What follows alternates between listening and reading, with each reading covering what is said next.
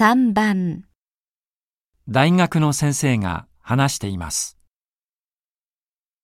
子供の肥満が増えています。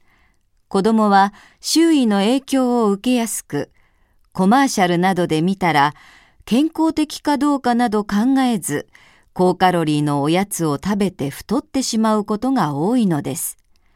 また野菜が嫌い、あるいはドレッシングをたっぷりかけたサラダは食べるけれど、煮物は食べないなど偏った食事をしがちです。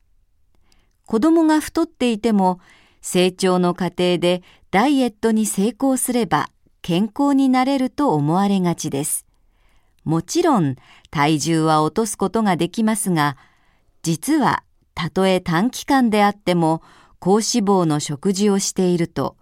運動能力と記憶力が損なわれる可能性があると言われています。ですから子供こそ食生活の指導が必要なのです。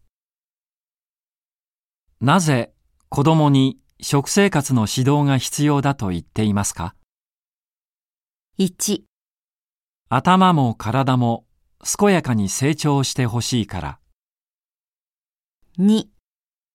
周囲の影響を受けやすいから、